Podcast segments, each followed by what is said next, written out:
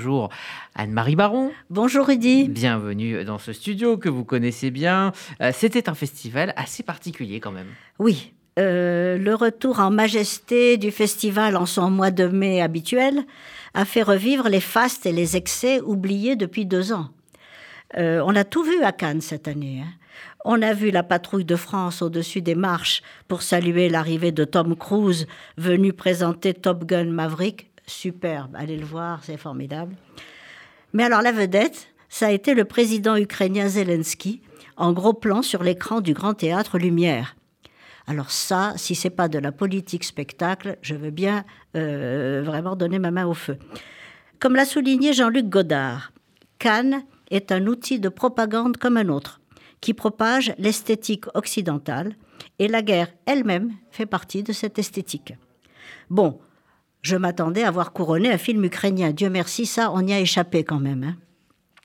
Mais on ne s'étonnera pas de trouver un palmarès très politiquement correct, bourré de bons sentiments, avec de grands réalisateurs littéralement effacés de la compétition, en particulier les Français, qui n'étaient pas très compétitifs, il faut le reconnaître, et les Américains, comme James Gray, sur lequel je fondais beaucoup d'espoir, comme Baz Luhrmann et son biopic d'Elvis Presley, ou David Cronenberg pour Les Crimes du futur. Tandis que les cinéastes orientaux et extrême-orientaux ont raflé les principaux prix. Alors, j'ai bien compris que le palmarès ne vous a pas forcément plu. Que retenir justement euh, de ce palmarès? Alors, c'est drôle parce qu'on a l'impression qu'il suffit de faire un film sur la lutte des classes pour être sûr d'avoir la palme d'or. Ça fait plusieurs années que c'est comme ça. Et donc, chaque année, la lutte des classes fait l'unanimité du jury. Celui de Vincent Lindon a plus forte raison. Hein. Cette fois, la Palme d'Or va donc au réalisateur suédois Ruben Östlund, qu'il avait déjà remporté en 2017 pour The Square, et cette fois pour Sans filtre en anglais The Triangle of Sadness. Vous savez ce que c'est, The Triangle of Sadness? C'est ce petit euh, euh, froncement qu'on a entre les deux sourcils quand on fait un peu la tête. Mhm. C'est un film en trois parties, complètement désopilant, sur le rôle de l'argent, à la fois dans le couple et dans la société.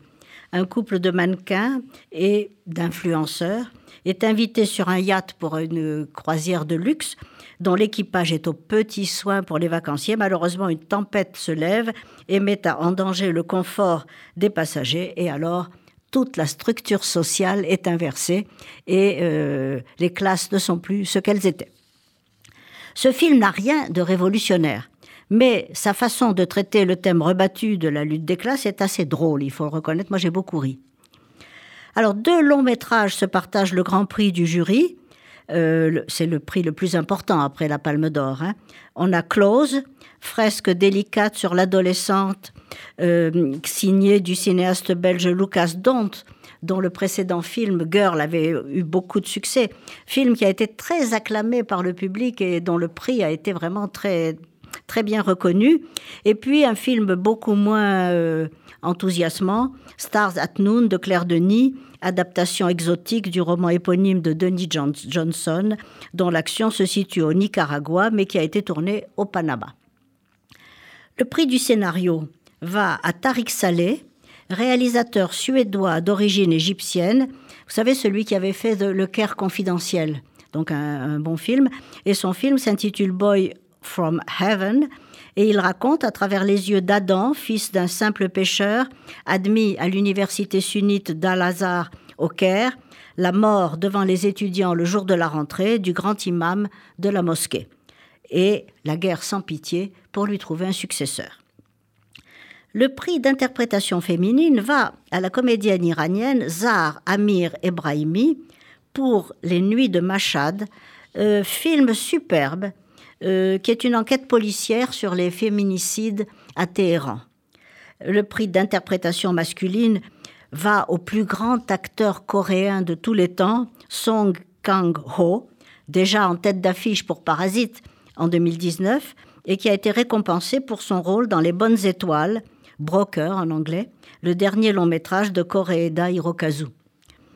Le prix du jury Execo va un film du couple belge Charlotte van der Merch et Félix van der Groningen, Les Huit Montagnes, et au film de Jerzy Skolimowski qui a pour vedette un âne et qui s'appelle Ian, naturellement.